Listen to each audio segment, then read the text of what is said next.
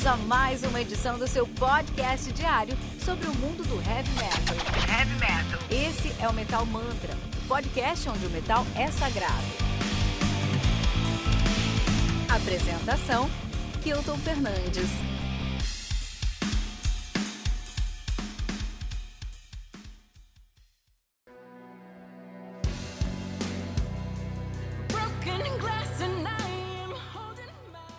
What are your top three metal albums in 2020? My top three metal albums in 2020. Hmm. Giselle, an idea? yes, a lot of ideas. My first one, Demons and Wizards, because you know I love Demons and Wizards and Blind Guardian, and we waited for I think 13 years to listen this album. Uh, Panther of Pain of Salvation and the other one, I repeat it, I repeat this a lot of times in Metal Mantra, of course, is Oceans of Slumber, you know? That's cool. You know, Ocean of Slumber is also in my top three, uh, all together with Panther by uh, Pain of Salvation. Fantastic, phenomenal album as well. And I would have to include uh, Ocean Rise by Caligula, Caligula's Horse, which is a great weird prog released from last year. And Kenny, what would be your top three metal albums in 2020? I listened to. I was all over the place. Um, I guess a lot of a lot of listening revolved around the album release. So my own album, if that counts. Um, awesome. And then kind of see metal. I think I definitely dabbled in a lot of kind of other genres this uh, this last year. Um, let's see. I know Mark Lanegan. I don't know if he had an album necessarily out this year. Yeah, I, am not sure if they had it released last year as well, but it counts.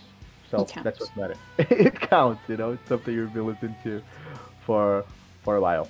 Kimmy, can you hear us? You your screen went black. Yeah. Okay, no problem. You just yeah. just make sure you can hear us. That's a podcast after all. So, um, Ela nasceu em Shepherd, Texas, é formada em TI, já foi voluntária de uma instituição que cuida de animais feridos e abandonados, cantou em um show de abertura da sua banda atual e da qual faz parte desde 2014. É a vocalista e compositora de uma das bandas mais faladas, que mais falamos no Metal Mantra de 2020 e, consequentemente, responsável por um dos melhores lançamentos do ano. É com muito orgulho que recebemos no primeiro Tribuna de 2020 Cami Gilbert, do Oceans Of slumber. Cammie, be welcome on our podcast. Hi, yes, thank you for having me. it's a pleasure for us. G- Giselle, the, who has been talking to you for a while, I can tell you, man, she's a serious candidate for uh, um, Cammie Gilbert number one fan in Brazil. I can tell you that. Oh, exciting. Very cool. Oh. I'm probably the number one, and Kilton is the number two. one and a half, one and a half, I would say. Kimmy, so uh, just to uh, let us understand a little bit, a little bit more about your career with Ocean of Slumbers, Slumber, before uh, singing at uh, uh, Ocean of Slumber, I we read somewhere you had the, the opportunity to be an opening act for Ocean of Slumber or another phase of the band. Help us understand this story a little bit. How how that worked out? You you opened for them, and then afterwards you were hired. What happened? Uh, yes. So there was a benefit show here in Houston, and I was just kind of in a, a little thrown together band, and they needed someone to open the show. Uh, they had a band drop off, and so they needed a kind of just an opening slot. And there's a, a jam room downtown that most a good portion of the metal bands in Houston share. And so Oceans of Slumber's room was right next to ours and they asked me to come, uh, or they asked the band I was with to come open. Um, a friend of theirs, not Oceans. so when we got there, I was a little bit nervous because it, it, wasn't a metal ma- band; it's kind of a post-rock band. Um, I'm like, this is a metal show or not a metal band. Like, I don't know how I feel about doing this. Um, but we did it anyway, and um, Oceans, Dobber, and everyone was there, and they were like, okay, well, she has a really awesome voice. Let's let's see if she you know wants to be like do do a duet or do something on the on the new album coming out and so uh, their singer you know, just had a, a, lot of kind of personal issues and things he had to handle. And while the album Winter was being recorded, he kind of left um, and it was kind of hard to track down. So they're like, well, we need to figure out, you know, something to do. And I, I had been there. And so they're like, would you like to, you know, re record the album and uh, be be on the album and help us kind of finish it up. And so I was like, sure. And so then from there on, I just stayed in the band started it started as a gig, became a full time job. That's the best scenario ever, right? Yeah, absolutely. Pretty much. And when it comes to sound and soundscapes, Oceans of Slumber is nothing conventional. And how do you build this sound in Oceans of Slumber? Well, it's, we we do a lot of listening. Um, we love music, and we're always exploring new music, exploring the music that we love very deeply, and it sort of sits sits with Dobber and sits with the, the guys and he kind of gives a theme or an idea or sort of an atmosphere that we're going for and everyone kind of contributes what they feel like fits that and Dobber matches it up together you know works it out or they have different writing sessions and the songs will come together from there. Uh, you know with with such a diverse background with what we like and what we listen to it's kind of you know just organic that we have these different utilities to kind of pull from and and what we choose to put together. Yeah. Actually um here here on metal mantra i do a review. I have metal album review every morning 6 a.m from monday to friday. And because of that i am in contact with several uh, different genres and different albums different releases. And that gives me this background where i can listen to an album and, and pretty much understand how they they they uh, wrote that that that album and that specific song. And with ocean of slumber is always a it's always a, a journey. It's always a, a, a incognito because I have to listen to it and try to figure it out uh, how much of that comes from your influence and how much of that comes from uh, experimentation. I feel Ocean of Slumber a very um, a bold band in terms of soundscape, not settling for the common ground, but I was trying to, to break this barrier. And I would like to understand from you, Kemi, how much of your music, of your uh, the sound you make with your band, comes from influences, and how much comes from experimentation? Hmm, I would I would think that most of it's not experimentation, um, especially within oceans. It's you know Dobber has such a vast Dobber and myself, you know, and and then definitely with uh, Jesse and Semir. I mean, all all of the members have such a vast background, sort of uh, understanding different kinds of music, having written different kinds of music. Um, you know, they're they're with Zan. He's a, a, music school graduate, where you know you, you learn to kind of understand and take apart music in, in this way where it becomes near, kind of elemental, and you put it back together to to kind of sound the way that you you want it to.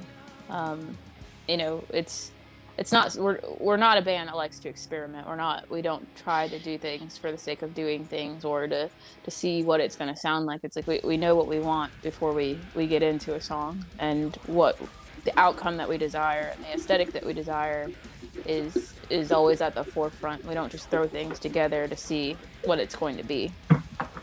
That's even more impressive though, because I think Ocean of Slumber has a very out of the box result. So um, figuring that uh, when we hear from you that you guys envision this result, this outcome before starting, is even more impressive. So yeah, great to hear. Yeah.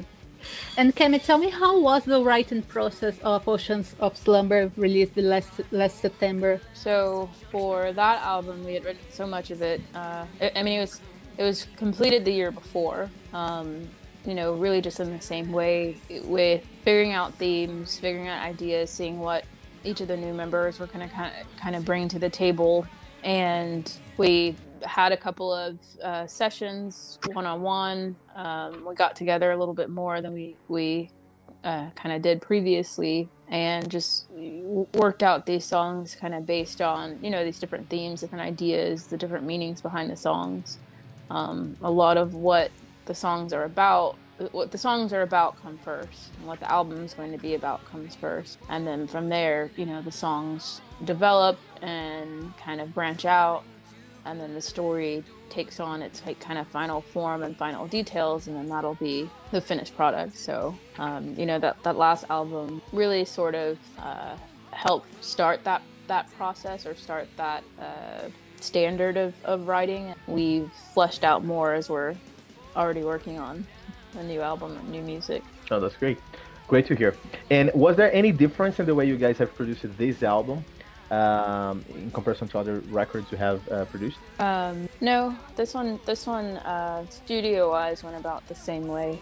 I would say it was the most streamlined and, and easiest one um, as far as studio layout goes. Uh, where we, we write we write and record it in our house, um, and then certain aspects like the guitars and things can be recorded, and then drums uh, and vocals are recorded in a studio called Southlink Studio here in Houston. Um, and then from there, uh, you know, it goes off to get to get mastered. We had uh, Dan Swanö master this last one, which was just really awesome.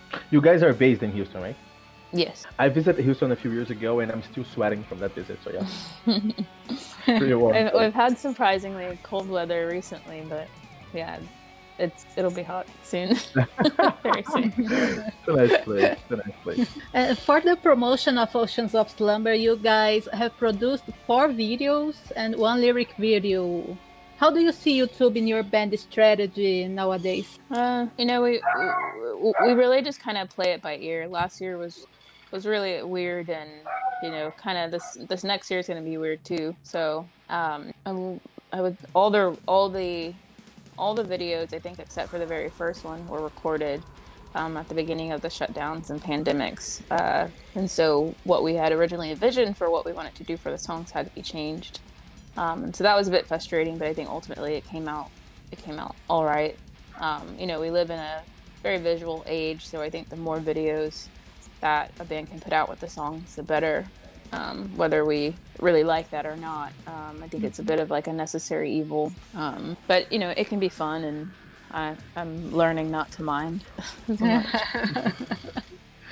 Yeah, we got to adapt. We got to adapt, and I think yeah. from the next years, uh, adaptation is the key to happiness. But one of the most important things I would like to discuss in this interview is when I listened to the Ocean of Slumbers, the album. I and I reviewed this album on on Metal Mantra last year. I uh, one of the um, uh, the messages within the album are great, but the one that caught me, that struck me the hardest, that caught me the most, was um, the soundtrack to my last day and I loved that song and mostly the message behind it. I mean, in it, uh, this message that's urging uh, that today may be my last day, and uh, what I have spent that day with, you know. And it's uh, it's something it, it, got me caught me off guard, and I spent much time pondering and reflecting about it. And I'd love to hear from you uh, how the what did he want to transmit with this message, and how do you see this? So let's see. I haven't visited all these songs in a minute. with with the soundtrack to my last day, I wanted to kind of capture um, the moment and anguish and kind of that loneliness and turmoil of someone who had had a life of regrets and were in these final moments alone and very tortured by it.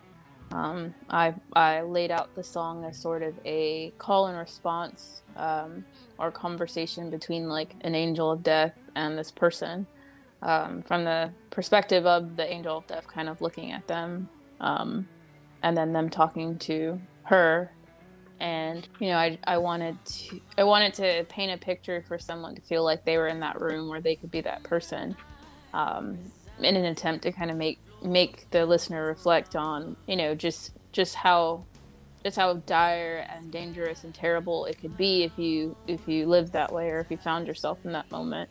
As sort of like a, a nightmare night sweat kind of vibe to it so you know it's wanted it to be a dark and heavy and kind of anguishing song and i got i can i can tell you it's dark and heavy and anguishing and beautiful all together at the same time.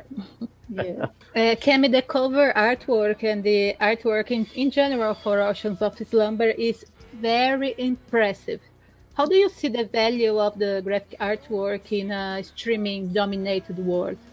Oh, I, I think it's absolutely important. Um, I always love when two sorts of art forms can join together, and visual art and you know, uh, like you know, uh, drawing, illustrated art, and music. You know, they they've found that crossroad at for cover art. That's how we can come together. Um, and so I think it's it's really awesome when we can uh, get artists that we love and admire to do kind of their interpretation of our music and make it something visual, you know, that's different from a music video. And you know, in metal, artwork art artwork and cover art so so important. It's such a staple of the visual aspects that go with the music. So, you know, I, I love is probably my favorite uh, cover art. I think it captures it's so much it's so much of a story like on its own just looking at it and i think it covers so many of the nuances and details that were on the album so you know I, I, I think it's very important and i think that a lot of thought and effort should definitely go into uh, the cover art for album. It's a beautiful artwork. It's a striking artwork i would say. And in last december in december 2020 uh, you guys have released a, a killer acoustic version for colors of grace a song I'm listening to right now.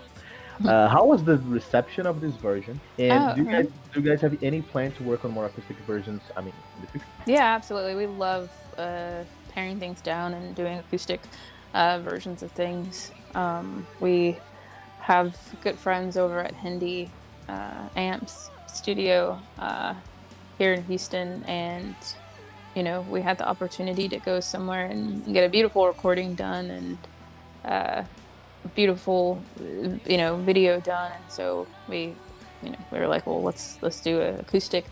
Um, but yeah, we definitely have plans for more acoustic songs. That's we're actually meeting up today uh, with the whole band. It'll be the first time this year, and in a few months since we've seen everybody. Uh, and so we're actually meeting up today to talk about and lay out the plan for doing some acoustic songs. So we're surrounded by guitars. Ah, oh. so cool. Man, I love breaking news here on Metal Mantra. So that's fantastic, Gabby. Yeah. Um, we, we so, want to hear a acoustic version for "Pray for Fire." Ooh, oh, that'd be good. I'll throw that. I'll throw that on the table. All right, let's go. That's cool, man.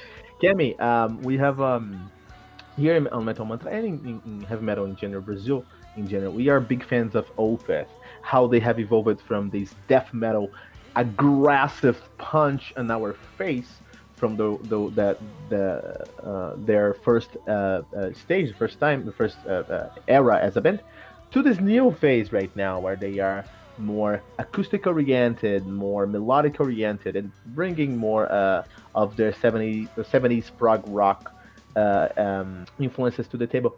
And when I listened to Ocean of Slumber for the reveal, I felt something like Ocean of Slumber had absorbed the best out of Opeth in minus 20 years. I mean, you were able to condense to, to, to condense 20 years of experience from Opeth to your album. I'm, we're not comparing one band to another here. Obviously, that's something that's something don't we, we do not deal with bands.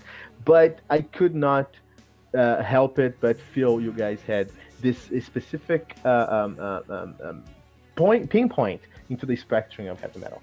Uh, Opeth is there open uh, an influence for you guys? You guys listen to it, or is there? Yeah, we're, def- we're, we're definitely yeah we're definitely fans of Opeth, um, and have followed their career throughout of throughout all of its um, transitions and uh, changes. Um, there, I think that across genres, we don't always get so many bands that do what a band like Opeth or a band like oceans have done where you take so many you, you it's not necessarily about just mixing genres as it is commanding different genres to do and describe what you want them to do. And i think that that is definitely something that we have in common with opeth um, it's using these styles to express ourselves um, however we want and not being kind of confined to dictating the music to be so singular within any genre. Um, you know, and I, I definitely admire Opeth and appreciate uh, the elements and things that they use. Um, so I, I, would say that you know we're we're, we're similar in that, and as far, as far as like influence, um, like yes and no. Um, you know, it's it's definitely there as far as um, you know early death metal things or kind of that jazz infusion of things. Um, but it's it's more so like I think it, you know, it's our background too. and so we've kind of um, done the same thing without meaning to. we, want to say. Yeah, that's uh, that's the best scenario ever. When you guys have the influence without actually sucking that up. That's that's the best scenario, Cammie. And that's that will make it for the first block for our interview here. Uh, Giselle, do you have any any comment, any question? No, I'm just glad to be here with you and Cammie. And now we're ready to go to the next part. Fantastic. We would like, uh, um, so after the V8, we're going to talk a little bit more about your your work with Ayreon Transitus. Oh, we'll, yeah. be back, we'll be back in a sec.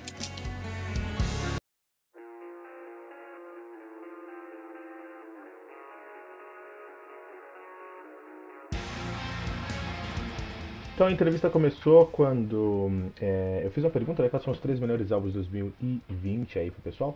A Gisele falou que é, foi o Demons and Wizards, porque ela já era fã há muito tempo, estava esperando esse disco há muito tempo. O Panther do Pain Salvation, que foi um puta álbum. E o próprio Ocean of Slumber do Ocean of Slumber, né? Eu falei que foi o Panther, o Ocean Rise do Caligula's Horse, nos de 2020 mesmo, e também o próprio Ocean of Slumber. E a Kemi Gilbert, vocalista do Ocean of Slumber, Que escutou de tudo, nem que tudo era muito. Nem, tudo era, nem tudo que ela escutou era metal, escutou muitas coisas. Mas com certeza um dos álbuns que ela mais gostou de escutar no passado foi o próprio Ocean Slumbers também, né? A Gisele falou que ela é número 1, um, fã número 1 um da, da, da Kemi Gilbert, né? E aí eu comecei com a pergunta, uh, fiz uma pergunta, antes de cantar na banda, você abriu para o Ocean of né? Ela falou que isso aconteceu num show beneficente, que ela tinha uma banda fixa já, que ela tinha uma banda que não era muito fixa, e que ela foi convidada para abrir esse, esse show. E depois desse show os caras falaram, pô, a gente podia fazer um dueto, né? Sei lá, fazer uma coisa assim. Ela foi, fez um dueto, participou de algumas músicas, o pessoal gostou, ela gostou também. A, o Ocean of Slumber teve uns problemas lá com o, o, vocalista com a produção deles.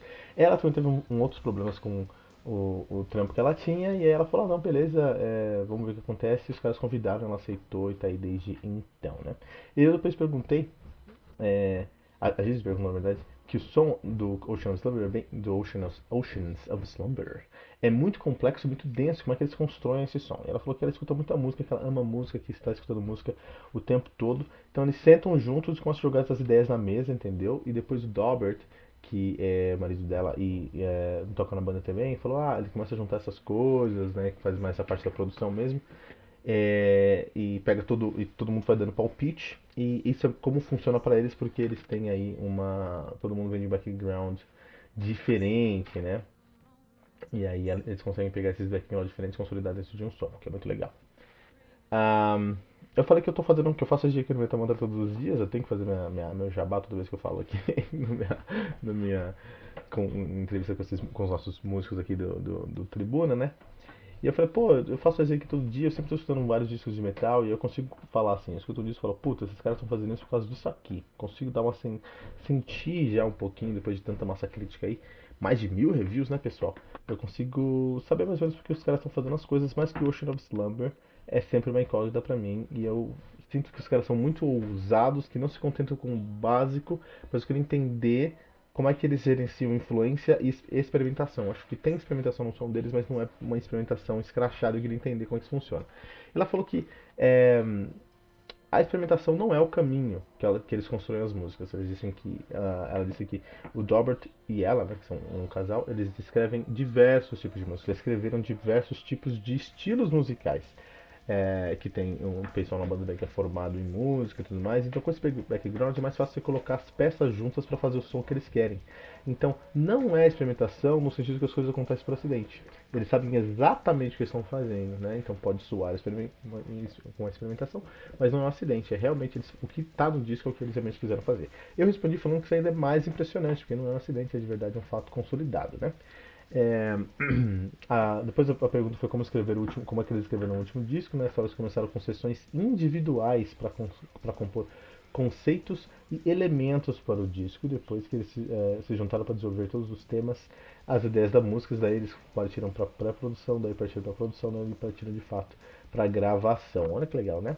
Eu perguntei se esse aqui foi diferente de outros discos. Eles falaram que basicamente não, eles têm um estúdio em casa, né? Então, puta, Kevin Gilbert que tem uma voz impressionante, aquela de John que é um vocalista, que é um, um, guitarrista e um, instrumentista, que toca vários instrumentos, impressionante também. E aí eles eh, eles estão em estúdio em casa, cara, com certeza vai estar muito som, né? estão em estúdio em casa. Então eles falam que eles gravaram é, guitarra e vocal em casa, baixo também, bateria e vocais, eles complementaram é, gravando um, um estúdio no Texas e masterizou tudo, mudou tudo para ser masterizado pelo Dan Suano, que fez um trabalho impressionante. A gente falou que para promover esse disco eles fizeram quatro é, clips e um lyric video, né? Como é que eles veem a estratégia de YouTube nesse mundo dominado por streaming, né? Ele falou, a Cameron falou, meu, ó, sinceramente 2020 foi estranho, 2021 vai ser estranho também. Eles tiveram sorte de conseguir gravar todos os vídeos antes da pandemia e, sinceramente, eles tinham outros planos para essa promoção, mas com a pandemia, com lockdown e sem show e sem nada disso, as coisas ficaram um pouco estranhas para eles e eles tiveram que se adaptar. Falou que a estratégia era diferente, mas se adaptou e no final do dia, no final do dia foi muito bom para eles, porque eles estão se adaptando. E aí eu falei, pô, quando eu fiz a resenha aí do Ocean Slumber, a música que mais me pegou de jeito, que mais me impactou foi The Soundtrack to My Last Day, que é uma música que fala aí que hoje pode ser meu último dia, cara. E se hoje for meu último dia, como acontece? Aí nessa música, é, eu perguntei pra ela o que ela queria passar com essa mensagem. Ela falou que nessa música ela queria captar em inglês os sentimentos de uma pessoa que desperdiçou sua vida com erros e arrependimentos. A história aí de um ceifador, de um anjo da morte que está conversando com aquela pessoa né? E a ideia é fazer o ouvinte refletir como pode ser difícil e negativo viver uma vida assim. Olha só que maluquice. A gente depois perguntou sobre a arte, e falou que a arte desse disco é impressionante, como é que ela vê é, essa arte aí também nesse mundo de streaming, né? E aí ela falou que ela ama o fato de conseguir juntar duas formas de artes, né? Como essas duas formas de arte podem dividir, a música e a arte, e a arte visual, né?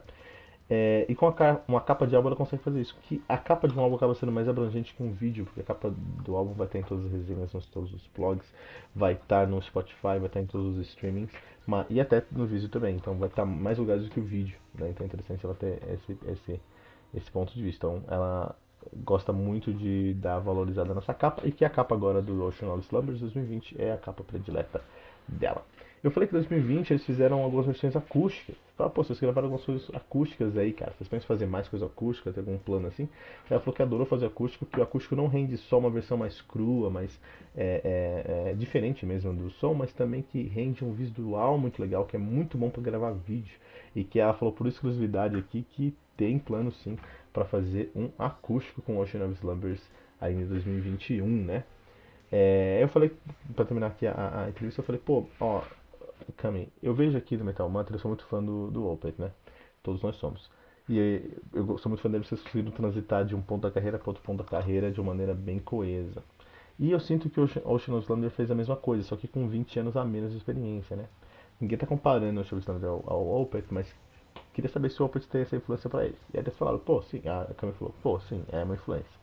Mas pra gente é muito importante ver diversos estilos e condensar onde que eles querem estar naquele som. Né? A ideia não é ser limitado na música, mas que sim, ou fez uma grande influência sim, que é, para esse disco especificamente, sim e não. Com certeza tem Open, né?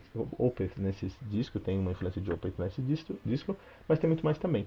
Especialmente pela bagagem deles, que são bagagens diferentes, né? Isso aí é o nosso resumo aí, para você que talvez tenha perdido alguma coisa no nosso primeiro bloco dessa entrevista. Vamos pro segundo bloco?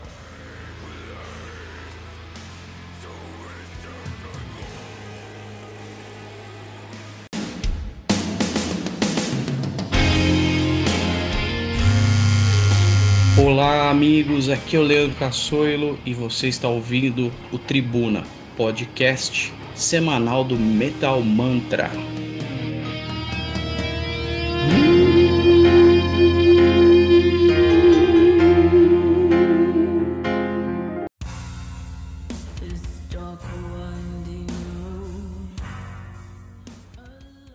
So it's great to be to have everybody back here. And Kemi, so last year in 2020, you were featured in two major releases: Oceans of Slumber by Oceans of Slumber, aka your band, and Transitus by Ayreon. How this opportunity presented itself to you? So a few years ago, we were on tour uh, in the UK, and an interviewer met up with us who was good friends with um, Arian, and he was like, "Is there anything you'd like me to tell him? Um, I'll see him tomorrow or in a few days." So Dobber's like, "Tell him that you know we're huge fans, and if he can ever work out to have Cammie on an album, uh, or any of us, you know, we would That's be thrilled." Cool. And at that time, Banished Heart had just come out, and so we're like, make sure he listens to it. And we sent a copy uh, with uh, the interviewer. And so then a few weeks later, I think they were back from tour, and we get a message from Arjen. He is in love with uh, the Banished Heart, and and the t- and that track as well. And he's like, I'd love for Cammie to be on the next album. And so we were super ecstatic. Um, and so then you know, you fast forward a few months and he's solidified the idea, is all ready to go. Uh, he lays out the characters, and it's it's super fun. It's amazing. Uh, we fly over to record with him and get to meet him, and it's just such an amazing experience and such an awesome time. Uh, and and then so when it comes out, you know, it's a it's a big change and it's a big difference, you know, to what what I do in Oceans, and mm-hmm. The reception was really went really well, um, and it's been exciting to kind of see to see it develop and to have uh, my my role or presence kind of develop in the Ayreon universe. So I've I've been very happy about it. in Transitus, you play Abby, right? Mm-hmm. Could you help us understanding a little bit of your character? Uh, so she and her father uh, and stepmother move to uh, this uh, town and start working at uh, this beautiful, uh, rich family's estate. Um, Abby falls in love with uh, one of the sons, and it's very it's it's taboo because of you know this class uh, system and everything. And so they run off and they get married. And um, by accident, she sets the house on fire, killing him. And everyone thinks that she did it on purpose um, for his money. And you know she's so love stricken and and so upset uh, that she's convinced to kill herself to try and be with him.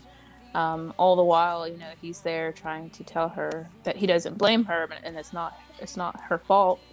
Um, but it's it's kind of too late. It's a bit of a, a Romeo and Juliet story, uh, you know, with the um, a modern a modern Victorian twist put back in the past.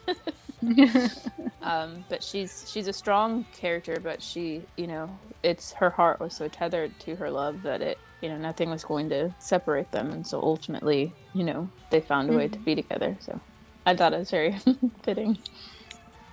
When I was listening to, I also reviewed Transitus for Metal Mantra here last year, and when I was listening to the album and watching, speci- specifically watching the the the lyric videos and the videos itself for the promotion of, of Transitus, I think was not on purpose, but this fact of uh, of uh, uh, in, uh, uh, class, the, the class con- conflict, the class clash for the discussion for the album, and the the, the setting of the album uh, brought me back to Bioshock Infinite. I don't know if you played that video game, but it's they have a similar uh, imagery and a similar setting with uh, something similar. So I was I was brought I was transported to that point, which was interesting. I don't think it was on purpose, but I think it uh, when uh, when uh, turned out to be very good.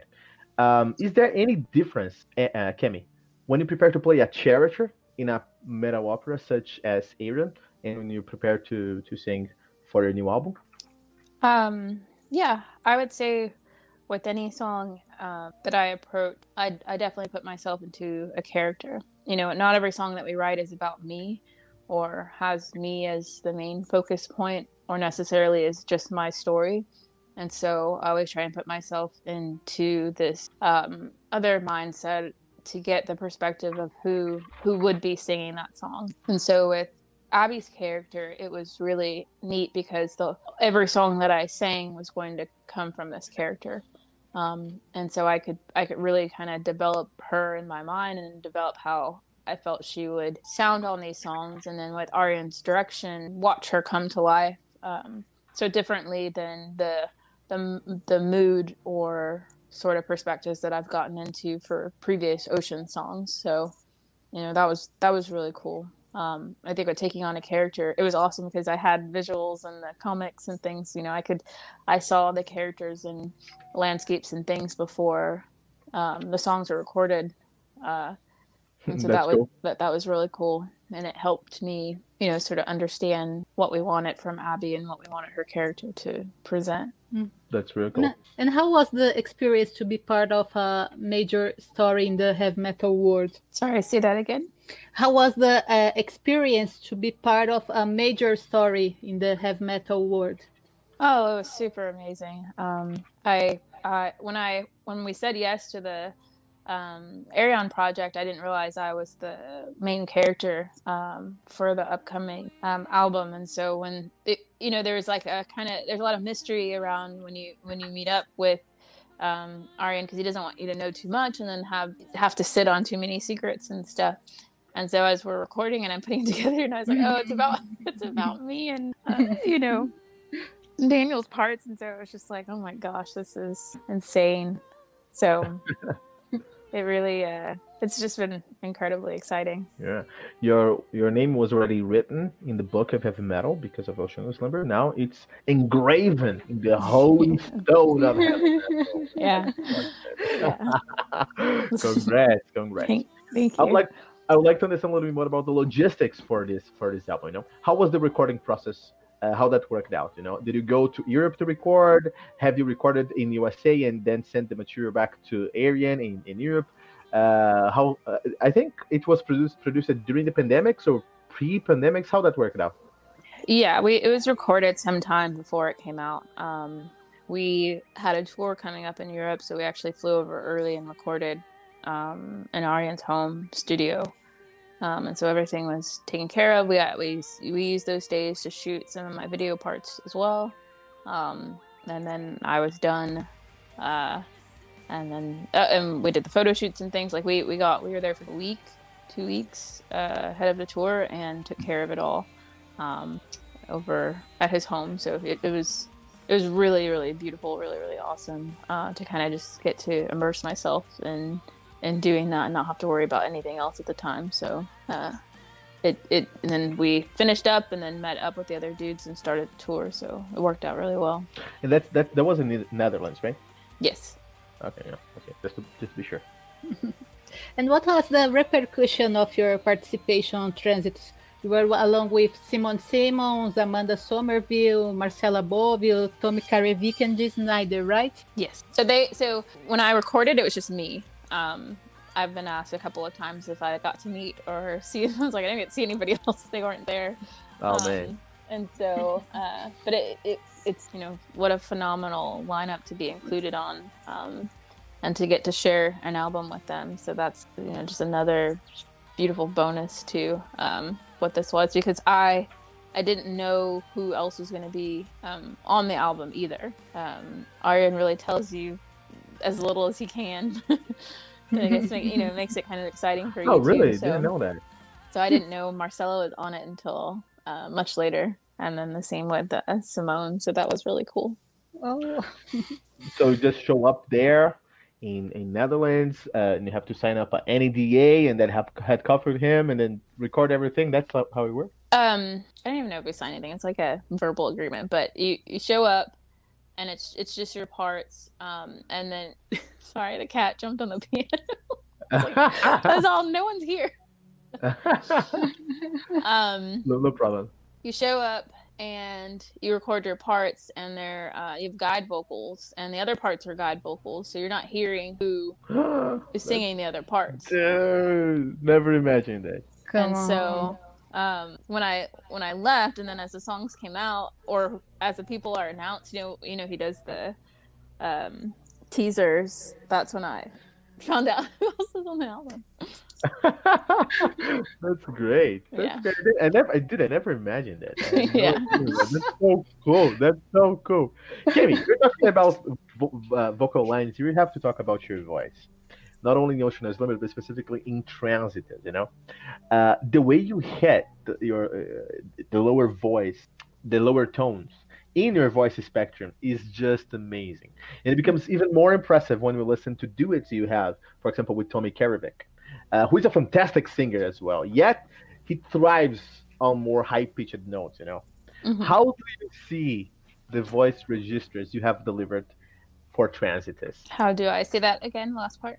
How do you see the work and the, the legacy you have delivered to uh, Transitus? I think that it it it definitely pushed me. It was um I was asked to, to really give more than I was used to, sort of. Um, I feel like it leaves me with a challenge of making sure that I always meet or exceed now that sort of vocal performance. Um, you know, it, it it's I'm I'm super. You know, if that's the only thing I ever do with uh, you know the Ayreon universe, then I'm I'm quite pleased. You know, so I, you know I'm I'm happy with with what was asked and what what came out of you know those sessions for sure. That's good. And this is a new phase, a new stage for Ayreon Universe. You know, mm-hmm. at that first stage, it's kind of done. It's kind of overexposed already. Now we're going to the next step, this next moment of Ayreon uh, Universe. And I really hope Ayreon keeps you in the project for as long as possible because I, your voice, your your lower registers. I mean, uh, definitely you can get all range. Uh, your range on your vocal, vocal line is fantastic, but your lower voice is impressive. It hits, it punches me in the heart directly. So yeah, congrats. Thank you. Fantastic. Giselle, do you have any other question? Can we call oh, it?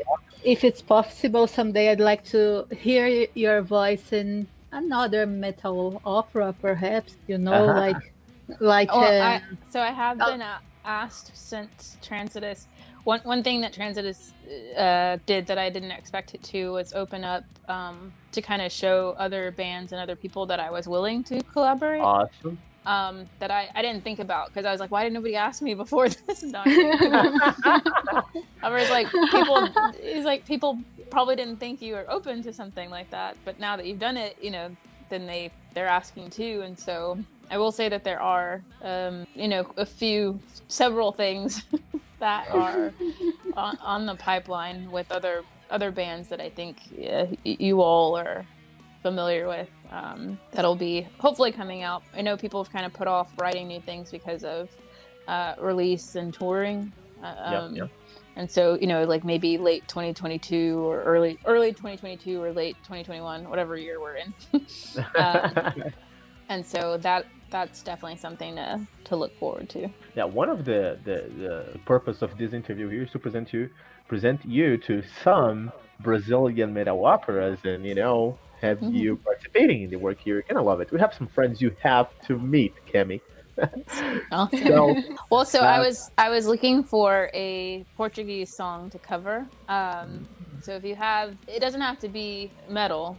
Um, say it's kind of like if there's like a folk song or like an acoustic song or like a like a sensitive softer song that like kind of everybody knows um, that kind of has roots there um, i was looking at that i love how portuguese oh. sounds and i think it sounds very pretty saying so if you have any ideas you'll have to send them to me we're gonna send you a lot of songs yes I please you're gonna like this awesome no I, that would be super cool Thank consider you. consider done Awesome. You're gonna flood your timeline with Portuguese versions. You're gonna love it. Yes, thank you. And, yeah. and here is your imaginary passport to be a Brazilian citizen and come to Brazil maybe in yes. two, three. We're gonna be here and talk personally with you. Will be I mean, amazing. I I definitely want to to come there. I feel like it calls my heart for sure. Um, I I had friends that went um, they're from Germany. And he, he was like, I found a town and everyone there were camis. He's like, that's where you belong. He's like, he's like, I think I saw all your family. I was like, maybe, maybe. So I'll have to make my way. so Cammie, we're we're heading to our last block, and uh, stay stay tuned. We're gonna be back in a few seconds with more Cammie Gilbert.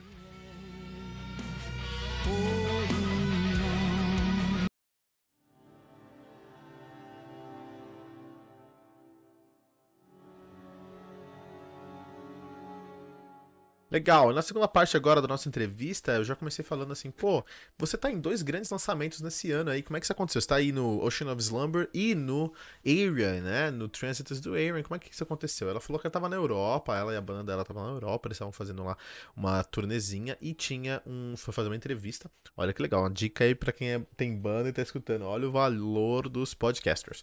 Então eu tava fazendo uma entrevista lá, não falou sério pra um podcaster, pra um youtuber, mas tava falando, fazendo uma entrevista. No final da entrevista, descobriu que esse cara ia eles descobriram que esse cara ia entrevistar o Lucas Ariense, né? O, o, o, fundador e líder lá do. O dono, de verdade, do Aaron. E depois de alguns dias, ele falou com eles hoje, depois, sei lá, de dois, três dias, ia conversar com o Lucas uh, né? O que, que ela fez? Foi lá e deixou o CD Banished Heart com eles. Falou, meu, leva lá pro Ariense, vai ser mó legal. Depois de dois dias, ela ligou. O Ariense ligou pra elas e falou, puta, adorei seu trampo, vem gravar com a gente, convidou, né? É, e, é, e é assim que eles conseguiram essa oportunidade de tocar com o Lucas Ernst. Olha aí, olha o valor do entrevistador, pessoal. Nunca subestime. Depois a gente perguntou ali, né, sobre a história dela, no, no, no do personagem dela no, no Trânsitos, né, a Abby. E é como é que funciona isso. Ela falou que, é, que a Abby, o pai e a madrasta da Abby se mudam pra casa nesse mundo aí que existe lá do Trânsito, que é uma casa vitoriana, né. Tudo mais uma cidade muito antiquada. Ela começa a trabalhar na casa como, como empregada mesmo. E aí a Abby a, a Abby, né, a personagem dela, se apaixona por um dos filhos dos donos lá, isso é meio um tabu, porque, enfim, todo mundo acha que é uma. Que é por causa do dinheiro e tudo mais. Aí no meio da história lá tem um acidente, eles, eles botam fogo na casa nesse, nesse momento. O, o cara que ela gosta lá, que, ó, que a Abby gosta, morre. Todo mundo acha que, puta, olha lá, golpe do baú. Depois eles casaram antes, tem um golpe do baú, quer ficar com dinheiro e tudo mais, né? É, ela fica muito chateada com isso. E ela tenta se matar para estar junto com ele. Ele volta em forma de fantasma, mas é tarde demais. Então meio que uma história aí de Romeu e Julieta é, moderna, mais vitoriana aí, né? Maluco, né? Muito legal. E aí eu perguntei pra ela se tem alguma diferença fazer um personagem, se prepara para gravar um personagem no CD, ou para fazer um álbum normal no CD, né? Um, um CD normal. Um, um CD normal, né? E ela falou que Sim, tem uma diferença, mas que para ela é meio que a mesma coisa, porque toda vez que ela vai gravar uma música, ela entra no personagem. Nem todas as músicas são sobre ela, né? Sobre a, a, a Gilbert, por exemplo, as músicas do Ocean of Slumber, nem, não, nem todas são sobre ela. Mas ela sempre tenta entrar na história da, do personagem daquela música, né? Na perspectiva daquele personagem daquela música para trazer mais emoção e mais veracidade, que eu achei muito interessante também. Perguntei para ela também como é que é essa logística de gravar na Europa. Como é que foi que ela saiu daqui, foi gravar na Europa, se ela gravou nos Estados Unidos e de lá mandou material. Como é que foi que funcionou? Ela falou que foi duas, foi pra eh, Holanda por duas semanas, ficou na casa do Lucas uh, Ariensen lá, do dono do, do, do Trânsitos. Gravou as partes dela, gravou a parte da, do, do CD, gravou as partes dela do, do, dos videoclipes, gravou a parte dela das fotos. E depois fez uma. Aproveitou lá, já fez alguns shows lá e voltou para casa, né? É, ela perguntou, a gente perguntou também sobre a repercussão, né? Com, porque, puta, não é só ela que tá no CD. Tem a Simone Simons, tem a, a, a o Tommy Karevic, puta, tem muita gente grande lá, né? E ela falou que quando ela. Isso foi um puta, furo de reportagem. Quando ela gravou, olha que legal isso. Ela tava sozinha. Ela foi lá gravou sozinha. Ela não viu ninguém que mais gravou. De verdade, ela não sabia mais ninguém que ia gravar no, no disco, cara. Então ela só chegou lá, tinha umas linhas vocais pré-gravadas, guias, para ela entender onde ela entrava e tudo mais. Gravou as partes dela, acabou, já era. Ela só descobriu com quem que ela faz dueto, ela só descobriu com quem que tava mais no disco quando saiu os teasers desse desse álbum, quando saiu os trailers desse álbum. Ou seja, quando a gente descobriu, foi quando ela descobriu, cara. Maluquice, né? Eu perguntei também sobre a voz dela, que nesse álbum aqui, tá no, no Trânsitos, que eu fiz a resenha também aqui no Metal Mantra, tá com registros muito graves. Eu achei incrível, porque o grave da Kemi Gilbert é incrível. Enquanto, muitos momentos, tem um dueto dela com o Kalevik já com hum, notas muito altas. E eu falei como é que funciona essa dinâmica. Ela falou que ela foi muito desafiada para esse disco aqui, que, ela, que a gravação desse disco foi muito desafiadora para ela, exatamente por isso, porque ela teve que assumir uma, um, espectro que ela conhece, que ela está acostumada, mas aqui ela teve que, sabe, correr atrás, teve que chegar onde eles estavam precisando. E que ela ficou muito feliz com o que eles pediram e com o que ela entregou. No final a gente falou para ela: pô, isso é legal você tá em outras metal óperas aí e tudo mais. E ela deu um furo de reportagem e falou: ó, oh, não posso falar para vocês agora, mas já recebi convite já tem um convite e são óperas, metal óperas que vocês conhecem, são metal óperas que vocês estão familiares. E se acontecer aí, é, vocês vão saber. A gente já sabe o que, que, tá, quem tá falando, né? Tudo bom. É, e a gente falou, pô, tem alguns amigos nossos que você tem que encontrar, cara. Ela falou, pô, tô procurando músicas aí para fazer cover em, em, português. Precisa ser metal, só me dá uma sugestão, tem uma coisa mais folk e tudo mais. Falou, pô, a gente vai mandar uma lista para você e vai colocar você em contato com alguns amigos aí, tá? Você vai adorar. E esse foi o papo aí do nosso segundo bloco, cara. Vamos pro nosso terceiro e último bloco.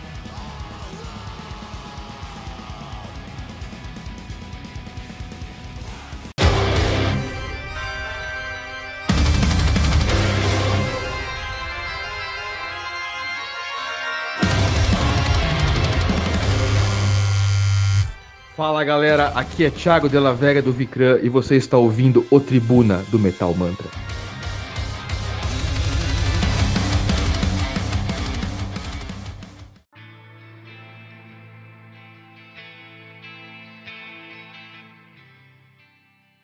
And I have to turn the air conditioning on because this video call to Houston makes the place warmer.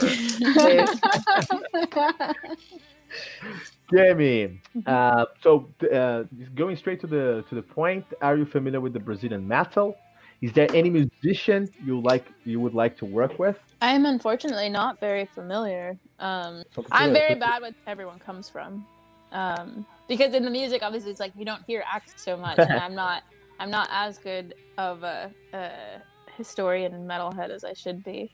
I'm not the first ones. I'm bad at with everyone's names and everyone's things. I'll be like, yeah, that song, and I make Dobber tell me by humming it to him. like, what's that song? And it's all, he's all, that's not helping. yeah, when, when it comes to growl, you can't have yeah. you can't define his accent very much. If you don't know the words, you're, you're yeah, but I think the best heavy metal are well, one of the best metal schools are those ones that the person is so Scandinavian, so drunk you can't figure it out where the person is from. I think just the, like yes. Children of Bodom, like Alexi Laiho just uh, mm. passed away. It's a pity. Uh, we have very nice uh, heavy metal here in Brazil. Uh, we have a metal scene that is very underground, and you have to to to uh, uh scoundrel a little bit, and then you can find some gold, you can find some diamonds. But in general, we have uh, when the a band in Brazil uh, becomes real big and can it's able to break the bubble of Brazilian heavy metal and goes actually to the world class heavy metal. these bands are the best ones. So, for, um, yeah, I, I, it's better if we mm, work on a list first, essentially. Yes. But you're gonna, you're gonna, you're gonna fall in love with Brazilian metal. It's fantastic. I bet. Thank you. And recently, Oceans of Slumber have been invited for a Magic the Gathering campaign, right? Mm-hmm. How was this experience, uh, and what did you guys produce related to this iconic TCG? And if we are not mistaken, you even gained a, a card in this season, correct? Yes. Oh. so it's it's really it was really fun um and we took it really serious and we're, we're like we're gonna make a little skit and that was a first and it was really really funny and really fun to kind of get the guys you know acting and put them on the spot for as much as i have to be in the videos i was like well now y'all have to do more than just play um, and so they contacted us. Um, we we have some members that are fans of Magic: The Gathering and, and play, and then the, our friend at the studio had a huge collection, and we're like, well, we're gonna we're gonna throw down, we're gonna make this like a thing. Um, and so the card is uh, so it's it's not me, but she was brought back to the deck uh, because we wanted to be a part of this um, or or outlined. I don't know the full like like details of how the how the decks work. Yeah. She was she was introduced and is the heroine of the new um, set that's coming out. And so you know that it, I was like, they asked us what what card or what character do you want to debut, and I was like, I want a, a strong female character. And so they were like, well, she's perfect, you know, this this uh, black planeswalker woman. So I was like, yeah, that's the one. And so I like did my hair and everything, and I was like, I'm gonna make this make this mine. So that was that was really fun. That was really exciting. Yeah, I saw the the promotional video for that, and I I was excited just to watch just to watch the promotional video.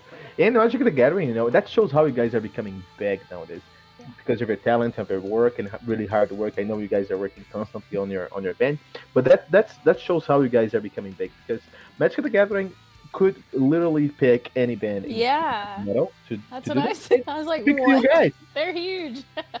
They're huge. I was like, oh, you guys. they know us. That's great though. They don't. They don't. They don't only know you guys. They love you guys. Yeah. So that was really awesome. 2020 the world experienced much pain 2020, especially due to the quarantine we all had to go through, right? And we'd like to understand how did you guys stay active and creative during this time? And did you guys produce anything for Oceans of Slumber during this time? How did it work out? So the the at the beginning of the year, um, as the pandemic spread and everybody was kind of shutting down, everybody didn't know what to do. The tours were getting canceled, and we had the option of either letting the album come out or pushing it back. And a lot of bands were choosing to push their albums back, but ours was already kind of coming out later towards the year, and everyone kind of had the hopes that things would um, kind of clear up faster than they did. But by the time it came around to okay, well, our album's supposed to come out, we're we we just stuck with it. We're like people are stuck at home. Um, it's everybody's online. They're looking for new music. They're exploring new music. You know, we think it'll be fine. Um, we were like, we need to make a, a lot of videos because we're not going to be able to do shows. Um, and so then we jumped we jumped into that and with the different venues kind of not doing shows being closed down it helped us do some different recording um, and have that space to kind of do it safely. The band everyone is if they're working or staying to themselves um, and so we took all the precautions we could um, and everybody stayed healthy throughout the year uh, band wise matt just recovered from covid our keyboard player. He got it oh, last well it's a good thing he got a last from his roommate, unfortunately. Um, and so while he's trying to stay safe, but he's fine. Um, he's all in the clear now. Um, but he's the only one that's gotten sick from out of the band members. Um, and so we just started writing after that. After things were released, you know, we finished up interviews, we did the videos and stuff, and then we just started writing again. Um, and that's how we we stayed busy. And so now with all of that, we have quite a few songs uh, instrumentally finished, and are we'll look now to put something out uh, later later this year, next year. I don't know, but soon. Um, and then there's talk of you know touring and things again. So I definitely did a lot of writing. Um, I hopefully will have um, sort of booklet journals to put out starting next month um, as a way to engage with with fans, engage with anyone really. It doesn't have to be. It's not really even oceans related. Um, these booklets, they're kind of the idea behind them is to inspire, uh, to like share, and to kind of guide people through their own kind of personal journeys to get in touch with their own creativity. Um, where I share a little bit of my writing, I share prompts for them to to share their creativity and then some an area for them to sort of write and reflect on what they want for themselves. Um, just to just to feel that kind of connection again and to help people cultivate it um, and know that you know we're here for each other. We're here in this community mm-hmm. of of art and artwork. Um, so you know just just trying to to work on these ideas and get get them going so that we can just keep keep that connection for what we love because a big part of the band is the touring and the meeting people and that's what I miss the most is performing and getting to see and hear people sing along or see that reaction of those emotions. You know, it's one thing to put the music out and people tell you online they like it or they share it. It's like I don't really get to see them. I, I get to see the cover shared again or something, but it's like I want to see them enjoying it and I want to see them, you know, experiencing it, and, and, so I've I've been working on or last mm-hmm. last year. That's what my brainstorming and everything was all about. It's just to, to find a way to to get that connection again. And uh, is that is that a booklet you working with? Is that a local project or can I get one? Um, I have to figure out. It would it would it would come like directly from me. I have to set up like a little place to to kind of to put them up. So that way I can figure out where they'll where they'll go Okay, let me know. Pretty interested. Just a really simple, like little thing that people can, you know, stick in their bag or their purse or their pocket and kind of whip out and do their thing in, whether it's like drawing something or writing uh, you know, a response to something and or fleshing out their own ideas. Just just something that when you're when you're kind of stuck in your day and you're, I feel like what one thing that quarantine did at least here it's like you you you go to work and you go home. You go to work and you go home. And i would say that's mm-hmm, that's the mm-hmm. kind of lifestyle that like nobody wants. You don't want to just work. It's like you don't get to go see your friends. You don't get to go see shows. You don't get to you can't go get a massage or uh, get your hair. It's like you can't do any of these things that give you a little bit extra or make you feel a little bit special or make you feel unique. You're just like this cog. It's like go to work, come home, go to work, come home. And that's how I felt this, like you know, in 2020, and I want I wanted something that made people remember that they're unique and special and and creative and so you know it's just going to be something small that you can like keep with you that when you just feel a little overwhelmed by the monotony of it all that you can just whip out and be like we're we're creatives you know and that's something that nothing will ever take away from us. Mm-hmm. so. and do you hold a sport routine? Did you stay physically active during this this time too? Um i did really bad about staying physically. Um i so at the beginning of 2020 you know it was, it was pretty abrupt. We stayed home. Um our little girl had to be homeschooled and I really shut in and I went into like a pretty big depression. Um, oh, sorry, man. And it, it was just, you know, with the tours getting canceled and this idea, you know, I, am very family oriented. In that first couple months, we weren't even visiting family. Um, and, and it was just really hard. And I'm not the kind of person that like needs that kind of isolation.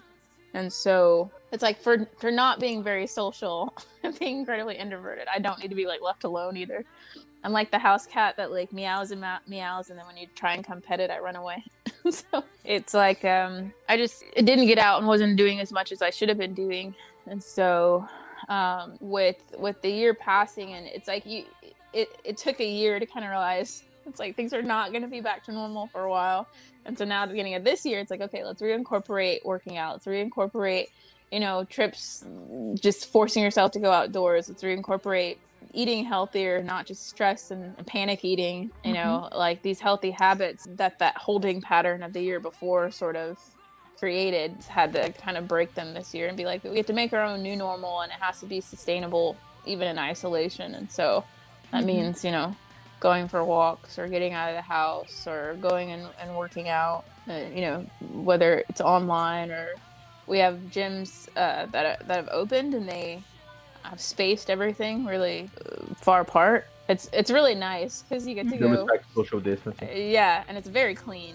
Um, so that's been nice. It's it's like you know finding places and, and being safe, but just definitely trying to show up for yourself and motivate yourself to still do do the things mm-hmm. that you mm-hmm. need to do, regardless of, of how everything around you is going.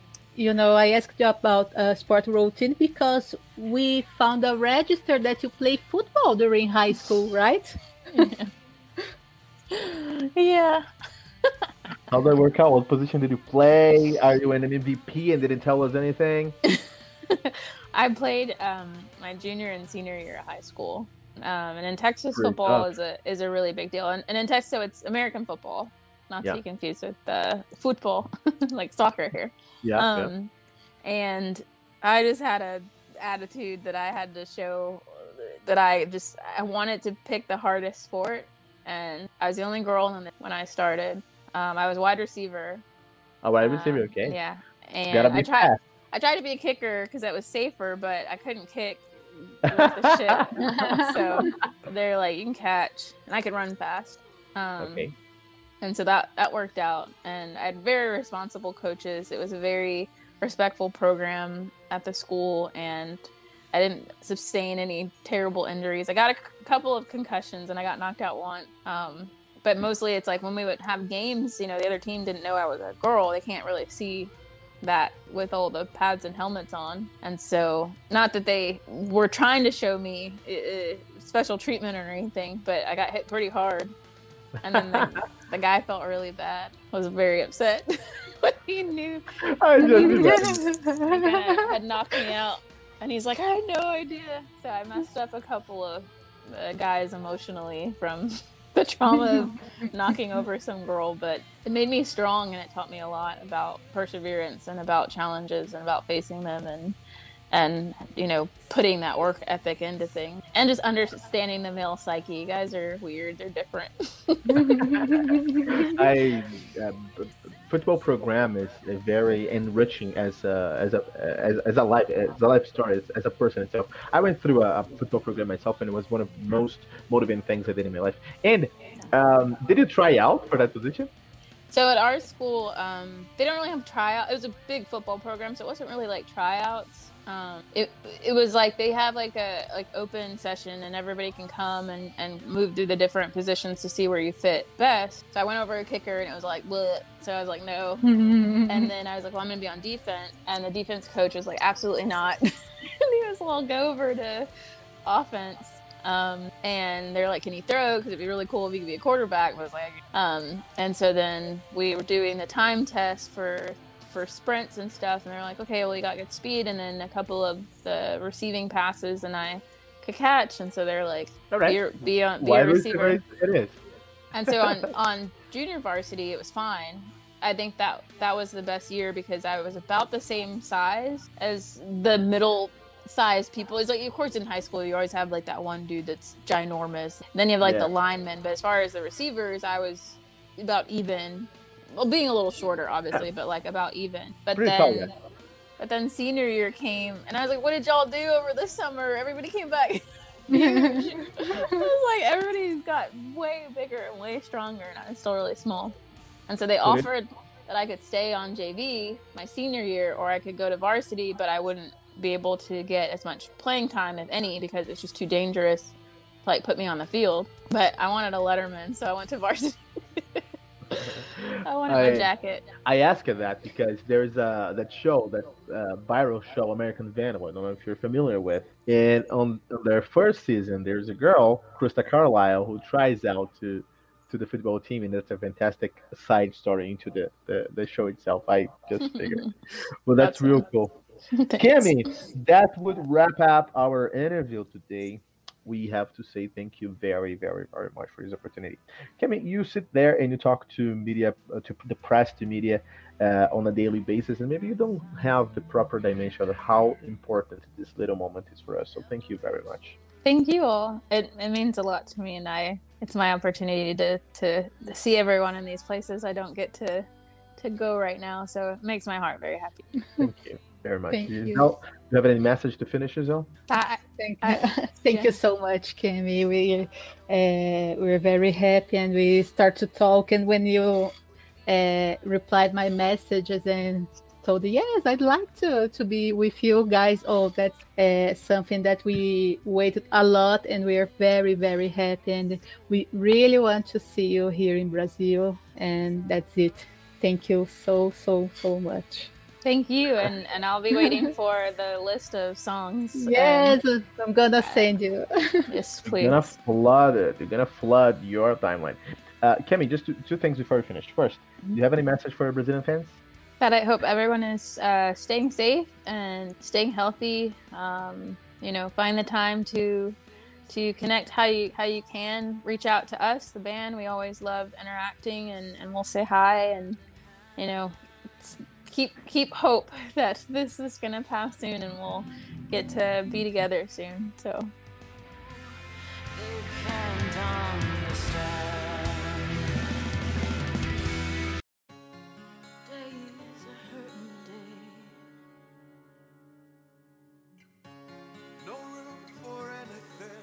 E na nossa última parte aqui, nosso último bloco, foi muito legal também, né? Porque a gente perguntou, e aí, você tá acostumado, o que você, tá- conhece aí de metal brasileiro? Eu falou que ela não tem muita familiaridade, porque geralmente ela não consegue entender muito os sotaques, então não sabe se o cara é brasileiro, se o cara é alemão, se o cara é britânico. Britânico não, né? Mas de outro lugar, né? É, mas em termos de história da música mesmo, assim, ela também não tá tão conectada e nem se importa tanto. E o marido dela, o tam- reclama disso, porque ela fala que às vezes, pô, não, mas aqui vamos fazer um som mais ou menos tipo aquela música. Ah, qual música? Aí ela começa a, a, murmurar a música, né? Fazer os hum, hum, assim, mais ou menos assim, né? E aí o cara fala, pô, tá ajudando, hein, meu? então ela falou que, que isso é uma coisa muito dela, assim, né? Mas a gente falou, putz, vai amar o metal brasileiro, vamos apresentar um pessoal aí, enfim, né? E aí depois, uma coisa muito legal, o, Ofen- o, o Ocean of Slumber participou da campanha de marketing do último Magic the Gathering, lá de 2020, que foi muito legal. É, que a, a Gilbert até ganhou uma carta pra essa temporada. Olha que legal, cara. E aí ela falou, puta, foi muito legal mesmo. A gente levou muito a sério, então eles pediram ali um, alguma, algumas coisas pra campanha, a gente fez com muito profission- profissionalismo. E em resposta, o Magic do Gathering falou, pô, a gente tem uma heroína aí pra, pro novo set, pro novo conjunto. A gente quer que a nossa heroína seja você. Né? Então não é ela, a Kemi Gilbert vocalista, mas assim, tem a imagem dela e é também uma, uma personagem feminina muito forte, né, e tudo mais. É, então ela ficou muito feliz com isso e tem mesmo essa carta. A carta ficou lindona, dá uma procurada lá, você vai gostar muito. É, ele falou que, pô, eu falei, puta, isso é demais, porque o Magic the Gathering, que é enorme, vocês poderiam escolher qualquer. Eles poderiam escolher qualquer banda, mas escolher o Ocean of Slumber, né? Significa que os caras estão muito grandes. Perguntei também como é que tá a pandemia pra, ela, pra eles, né? E ela falou que, pô, eles focaram na música, focaram em fazer música, em escutar música, né? É, caiu muito de cabeça em fazer vídeos novos, porque. É, como eles não podiam fazer show nem nada, então eles começaram a fazer muitos vídeos, né, para dar esse engajamento com o público deles e ter material aí para o público dele, público dele não ficar órfão, né? Também depois de depois desse tempo eles começaram a escrever novas músicas, já tem músicas que estão instrumentalmente instrumentalmente prontas para o novo disco. É, não sabe quando vai sair o novo disco, logicamente, mas não vai demorar tanto também, né? Já estão pensando em turnê, né? Lógico, quando tiver todos os os, os, um, os protocolos de saúde resolvidos, não antes disso, mas eles já estão pensando, puta, legal, vamos se preparar, porque no dia que, que puder, no dia que tiver rolando, a gente quer sair no dia 1 já, né? E falou também sobre é, um novo produto de merchandising que eles vão vender junto com, com as camisas e tudo mais, que é um livretinho, um caderninho pequeno onde você pode pegar, assim, tem mensagens de inspiração, mensagens que compartilham um pouquinho da história deles, um pouquinho da história é, da jornada pessoal de cada um, é, sobre saúde mental. É um, é um livretinho aí sobre saúde mental muito legal, tá? Falou que é um livretinho que você coloca na bolsa, você precisa de. Ah, pô, passou por alguma coisa, registra lá a sua resposta. Ou você faz um desenho, ou você escreve alguma coisa, alguma coisa que ajudou muito ela a lidar com a saúde mental dela durante a vida dela, né? Um, ela falou que é chato porque durante a, a, a, pandemia, assim, você trabalha em casa, trabalha em casa, você tá na sua casa, mas trabalha em casa, trabalha em casa no mesmo lugar. E não é uma rotina que ninguém quer, né? E que no começo da pandemia ela entrou numa depressão profunda. E que com o passar do tempo aí desse último ano, 2020, aí com o trabalho, com a família principalmente, ela conseguiu se reerguer e que hoje ela está ativamente expo, é, é, está ativa no esporte. Ela voltou para academia, lógico, com com os, protocolos de saúde segurança. Ela está malhando em casa, né? E foi legal porque a gente perguntou para ela, pô, a gente sabe que a gente descobriu aí que você jogou futebol, né, futebol americano no seu high school. Ela falou, puta, eu joguei sim nos meus dois, dois últimos anos de high school dela ela queria escolher o esporte mais difícil. E ela foi lá e escolheu o futebol, cara. E ela era uma wide receiver, ela tentou ser uma kicker, mas ela não, ela não, que era uma posição mais segura e tudo mais, mas aí como ela não conseguia chutar, ela foi para wide receiver, porque ela pode correr, ela consegue correr um pouquinho rápido, né? É, e ela falou que o programa de futebol lá da escola dela era um programa muito responsável, muito que respeitou muito ela e tudo mais, foi muito legal. Mas que o jogo em si é muito duro, então ela teve, ela teve algumas concussões, né? Ela bateu a cabeça algumas vezes, ficou desacordada algumas vezes. Porque quando você tá no campo, você tá com equipamento, o cara não sabe se você é um menino ou um cara, porque equipamento não dá para mostrar direito, né? Então, um, ela lembra de um caso específico que ela tava, que ela tava jogando e um cara deu um tackle muito forte nela, ela teve a concussão e o cara ficou devastado, o cara do time, que ele falou, puta, acabei com a menina e tudo mais. O cara ficou des, des, devastado, né? Perguntei se ela teve que fazer teste pra entrar, ela falou, não, não tive que fazer teste, né? É, fiz algumas coisas de corrida e tudo mais, eu não tive que fazer teste em geral. E que ela jogou no terceiro e no quarto ano, depois não conseguiu jogar muito, porque é, quando o pessoal voltou das férias, ela viu que, pessoal, que o time dela, o time dela ficou enorme, o pessoal cresceram muito, já se, preparando aí para uma, uma, uma carreira pós-escola, né? E aí o, o treinador falou pra ela, olha, dá pra você jogar, mas eu não vou te dar o mesmo tempo que eu dou pro outro pessoal, porque enfim, né, ficou difícil e tudo mais. E aí acabou a carreira dela no futebol. Mas que legal, uma história muito boa para contar aí. Parabéns, Kemi Gilbert. E que entrevista muito legal, né? Que entrevista incrível pra gente. Foi um prazer sentar com a Kemi. Aprendemos muito com ela nesse tribuna especial com Kemi Gilbert do Ocean of Slumber e Slumber e participação aí no Trânsitos do Arian.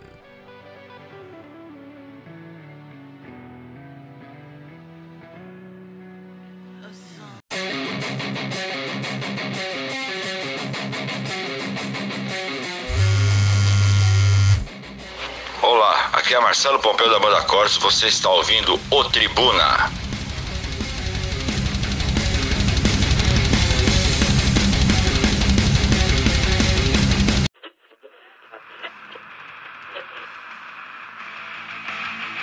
E ficamos por aqui com mais uma edição do seu podcast diário sobre o mundo do heavy metal.